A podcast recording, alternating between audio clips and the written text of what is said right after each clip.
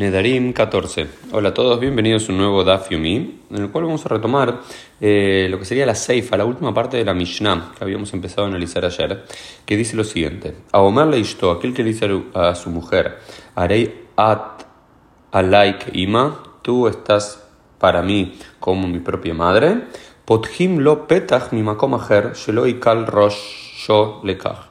Se le abre una puerta desde otro lado, ahora vamos a explicar esta expresión para que no se tome estos juramentos a la ligera. Vamos a explicar cuál es la cuestión. Veníamos viendo en el día de ayer que uno no puede hacer un juramento sobre algo que está en contra de la Torah. Por ejemplo, dice, yo tengo el mate frente a mí, ahora estoy consumiendo mate. Y yo no puedo decir este mate para mí es como el cerdo, porque el cerdo ya está de por sí prohibido, por lo cual el mate, yo puedo seguir consumiendo el mate sin ningún problema. Es un juramento que no tiene ningún tipo de validez.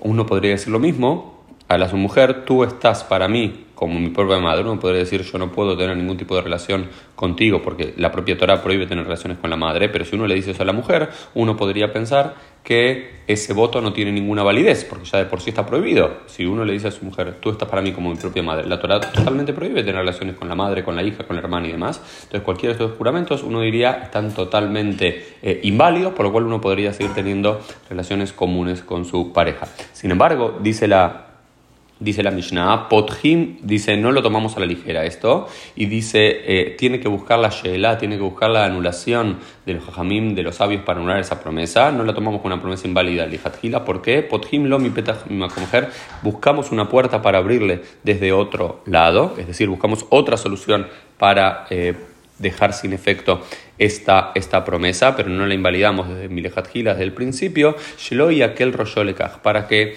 eh, no se tome estos votos a la ligera y que los empiece a decir una y otra vez y que le entiendan que tiene algún tipo de peso, de gravedad para hacerlo.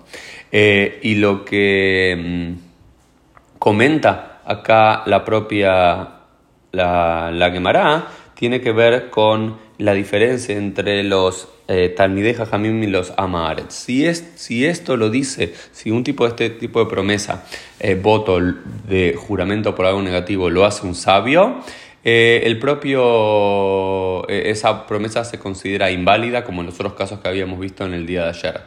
Si lo hace un ignorante, un Amaretz, tiene que pedir Lejaham, tiene que pedir la anulación del voto de un sabio.